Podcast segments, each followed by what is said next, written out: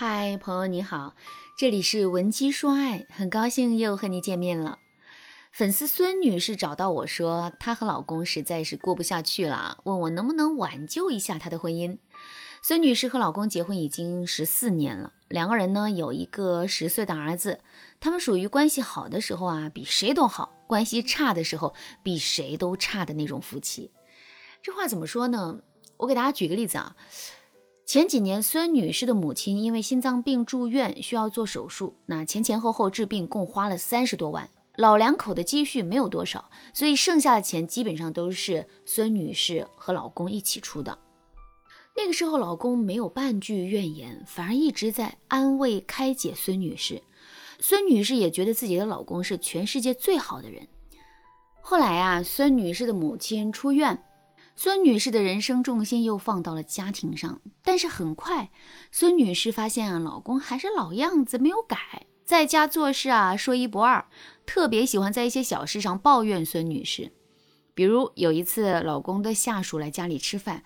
大家都夸孙女士厨艺好，唯独老公会说，她就在家做做饭而已，连这个都做不好，她还能干什么？孙女士当时就觉得啊，老公这一话太不尊重人了。孙女士也曾委婉地提醒过老公，不要用那种居高临下的语气和自己说话。但是呢，老公毫不在意，因为他觉得自己说的话没有任何问题，甚至他会对孙女士说：“我讲的都是事实啊，咱们夫妻之间有什么就说什么呗。”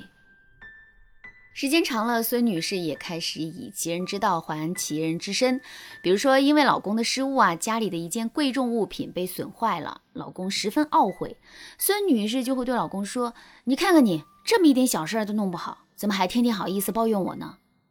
孙女士的本意是让老公知道被人抱怨贬低的滋味，但没想到大男子主义的老公根本不吃孙女士这一套，反而变本加厉的给孙女士挑刺儿。就这样，老公和孙女士之间的气氛越来越紧张，两个人吵架次数啊也越来越多。平时呢，只要对方露出一点错误，另一方一定会横加指责，他们都想证明对方是一直犯错的人。这次他们冷战是因为今年才上小学的儿子语文竟然只考了六十分，老公抱怨孙女士教孩子都教不好，孙女士抱怨老公这个当父亲的当得不称职。为此，两个人还当着孩子的面大打出手，把家里能砸的东西都砸了。之后，孙女士就带着儿子回娘家了。目前呢，他们夫妻俩已经有好几个星期没说话了。孙女士在娘家的这段时间啊，每天晚上都会听一些情感类的节目，帮助自己舒缓心情。所以呢，她就找到了我。听了孙女士的故事之后，我很理解她的感受啊，但同时。我也能够感受到孙女士的老公是一个本性很善良、很淳朴的人。比如说，当妻子遇到难处的时候，他会毫不犹豫地施以援手；但平时和妻子相处的时候，他的大男子主义又会让他用一些非常传统的观念去看待夫妻关系。这并不是说这个男人不尊重妻子，而是在他的观念里，夫妻之间的分工是明确的：男人就是养家机器，女人就要照顾家里。两个人都做好自己分内之事就行了。这种观念在传统的婚姻里啊是非常常见的。那拥有这种观念的男人，优点就是责任心强，不会随便背弃自己的妻子。如果你和这种男人在一起，终身是有保障的。总体来说，他还算是一个不错的人生伴侣。如果你能够引导他改变他的想法，改变你们夫妻之间相处的模式，那么他也会成为一个忠于你、对你好的暖男。如果你想把大男子主义、爱挑剔的老公变成专属于你的暖男，你该怎么做呢？添加微信文姬零三三，文姬的全拼零三三，把你们夫妻之间的具体情况告诉我，我会根据你们的实际情况教你如何修复这段感情，让你的老公更爱你，让你的家庭走向幸福。好，那今天啊，我就教大家一个专治大男子主义男人的技巧——幸福攀登法。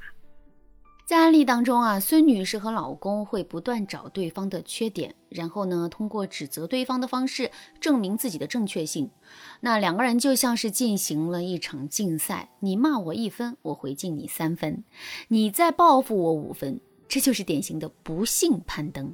两个人都在不断的挖掘对方的缺点，到最后肯定会厌恶彼此。而幸福攀登法呢？刚好与之相反，就是我尊敬你一分，然后我引导你爱我两分，我再回敬你三分，我再引导你回敬我五分。当你们双方都习惯不断的挖掘对方的优点，那这个时候你们的心态就会发生变化，你们会觉得自己这辈子啊就跟对人了，你的幸福感肯定就提升了。那我现在呢就告诉大家幸福攀登法该怎么具体运用。第一步，抓大放小。如果你和老公已经进入了互相挑刺的一个困局，让你在短时间内转变态度去夸男人，你可能会觉得有些困难。那这个时候你就可以用抓大放小的办法，缓缓而至。比如啊，你和闺蜜打电话的时候，你可以说：“我老公那个人啊，我知道小毛病是有的，我也经常说他，但是大事上他是靠得住的。他对我的父母非常的尊敬，我知道他是一个好男人。”要是有一天他生病了，我也会不顾一切的去照顾他。当然，你说这个话的时候啊，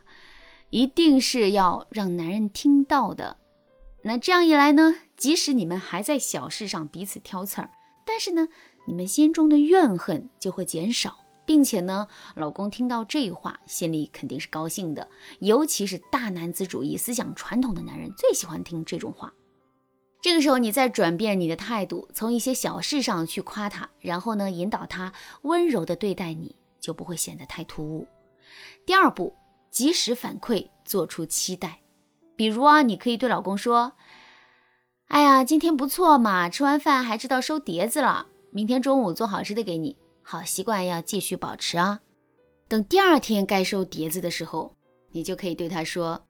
昨天我们家的好老公帮我把碟子收了。”今天应该也可以吧，然后呢，你就可以一脸真诚地看着男人，男人多半会照着你的期待去做。当然，这只是我举的例子，这个技巧实际上啊，就是让你找出男人做得好的一些事情，然后呢，及时给予他赞美。第三步，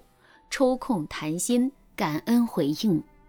你可以挑一个你们的关系比较缓和的时候，和老公一起谈一谈你们对未来的畅想。等他比较放松的时候，你就可以对他说。其实啊，我也不愿意天天说你，我只是想让你知道，你说我的时候我也很难受，但是这并不利于我们的婚姻，所以啊，我决定停止这件事儿，并且告诉你我的真实感受。